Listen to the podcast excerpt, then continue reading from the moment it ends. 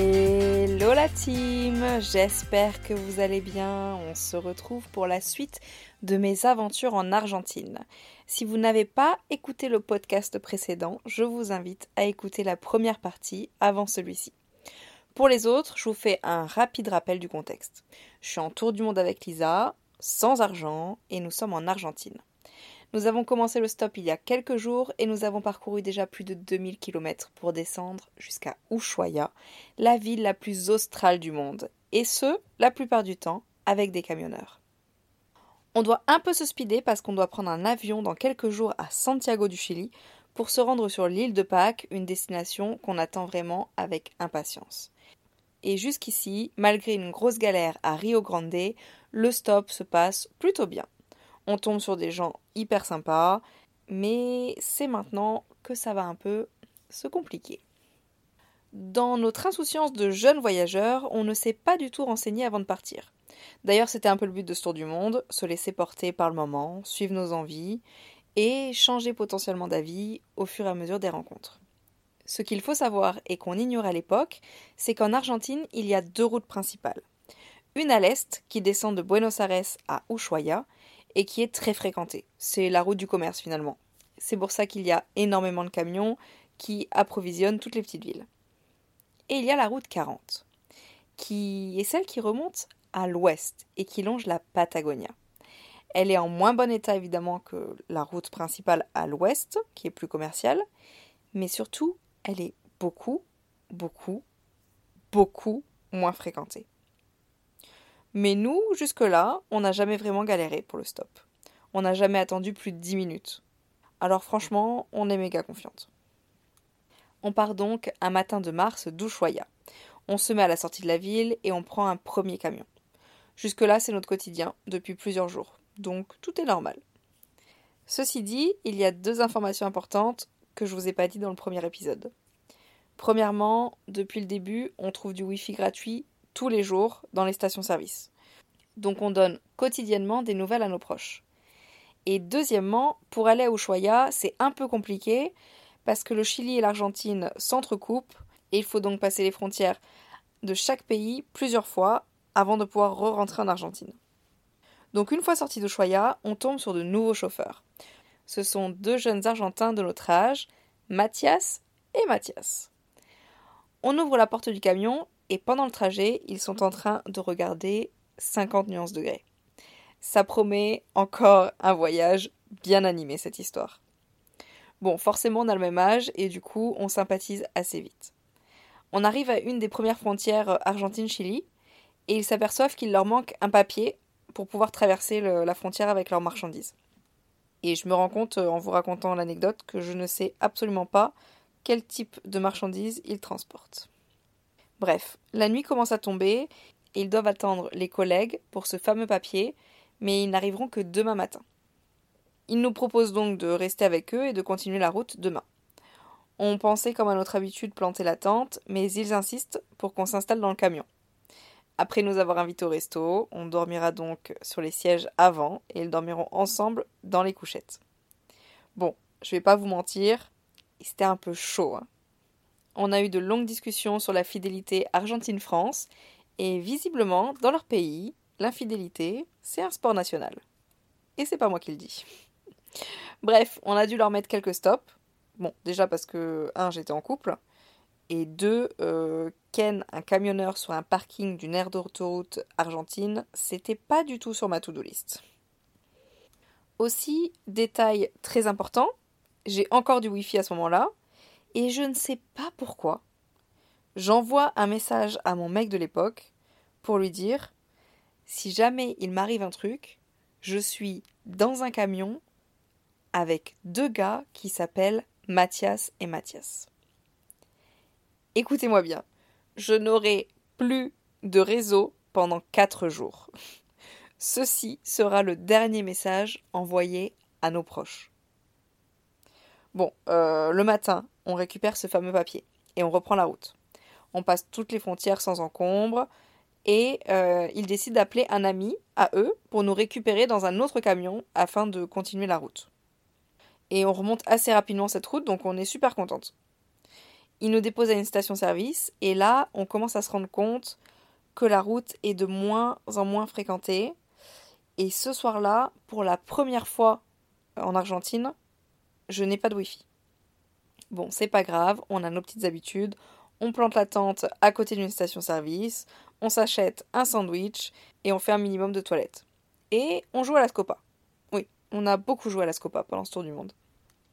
Les journées comme ça, mine de rien, c'est épuisant et bien souvent, vers 21h, on dort. Au petit matin, on reprend le stop. Et cette fois-ci, c'est un couple de trentenaires qui s'arrête en voiture. Ils partent pour la journée au glacier Perito Moreno. On avait un peu rayé ce stop en choisissant Ushuaia par manque de temps et aussi par manque d'argent parce que l'entrée du parc est assez chère.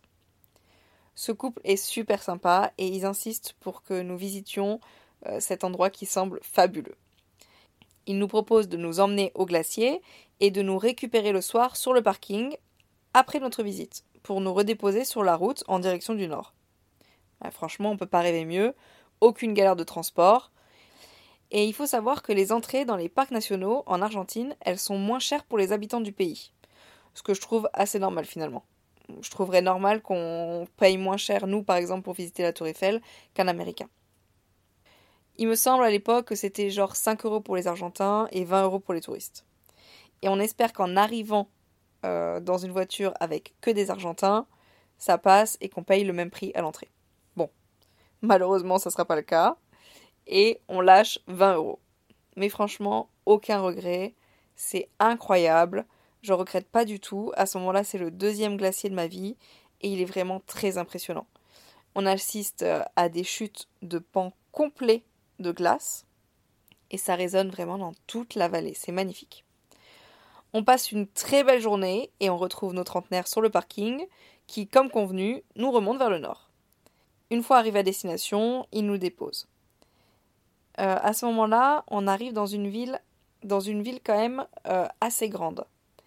Et euh, je t'avoue qu'on est un peu stressé de revivre la même chose qu'à Rio Grande. Donc, on décide de reprendre une dernière voiture qui nous amènerait du coup sur la route 40, un peu à l'extérieur, et avec un peu de chance à une station-service. Là, on chope une voiture assez vite. Un couple qui se dirige vers El Chalten. On va faire la route avec eux jusqu'au croisement du coup El Chalten, route 40. Il nous explique qu'il y a un festival dans la ville et qu'il faut mieux arrêter le stop parce qu'on n'aura personne sur la route. Alors là, on est littéralement au milieu de rien, d'accord? Il n'y a aucune ville à des dizaines et des dizaines de kilomètres autour. Et pire, il n'y a aucun signe de vie. Il n'y a pas de station-service. On est vraiment au milieu du désert. C'est une grande route nationale entourée de sable. Et bien évidemment, il n'y a aucune source de lumière. Bon, nous, à ce moment-là, on profite innocemment de la vie. On plante notre tente, on mange des empanadas que nous ont offert le gentil couple du glacier euh, avant de nous déposer, et tout ça devant le spectacle de la cordillère des Andes et du coucher du soleil. Franchement, à ce moment-là, on kiffe notre vie. Genre, c'est exactement pour ça qu'on est parti en tour du monde. C'est pour vivre des journées inattendues comme celle-ci. Et vraiment, on est au max. On est hyper bien. Et donc, on s'apprête à se coucher sans imaginer une seule seconde qu'on va vivre une des pires nuits de notre vie, quoi. Mais vraiment. On se couche vers 20h dans notre tente. Notre tente, faut savoir que là maintenant c'est notre maison quoi. C'est la seule chose qu'on a avec nos sacs à dos, c'est notre père. Donc vraiment, on a nos habitudes. On se met, on se met en pige, euh, on installe nos lumières et on discute quelques minutes. Et parfois on joue à la scopa. La folie quoi. Au bout d'un certain temps, on entend une voiture. Elle s'arrête. Euh, à ce moment-là, on s'arrête instantanément de parler. Il faut savoir déjà que ce n'est pas normal. On est sur une nationale, une voie rapide. Il n'y a aucune raison de s'arrêter. On est allongé dans la tente. Je tourne la tête pour regarder Lisa. Je la vois stressée. Elle se ronge les ongles. Je lui dis c'est normal ça? Et sans un mot, elle me fait un signe non de la tête. Une portière s'ouvre, puis se referme. Et la voiture, finalement, redémarre. Ok. On souffle. On respire. Ça peut être n'importe quoi. Un changement de conducteur, un truc à récupérer dans le coffre, bref. On se rassure. Deux, trois minutes plus tard, à l'extérieur, quelqu'un pointe une lampe torche sur la tente. Il s'approche.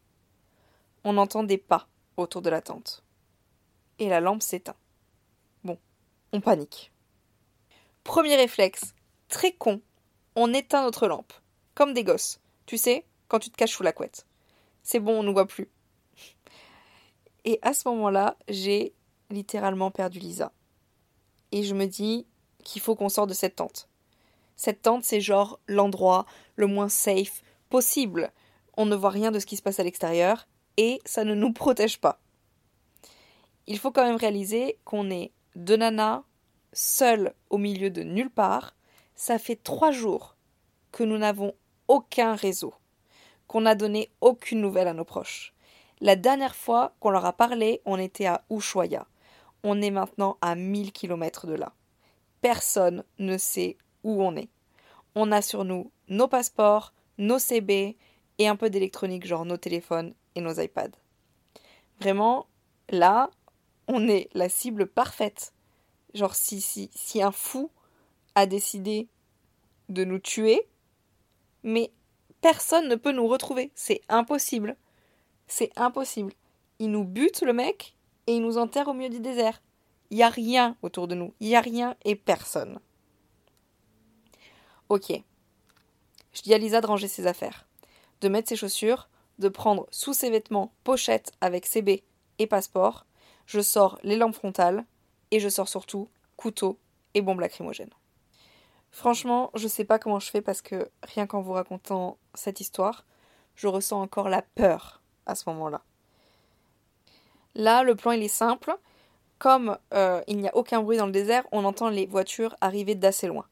Donc, je dis à Lisa, au moment où on entend une voiture, j'ouvre la tente, et comme ça, s'il y a quelqu'un, s'il y a un danger, s'il y a quoi que ce soit, on peut courir jusqu'à la route pour essayer de trouver de l'aide.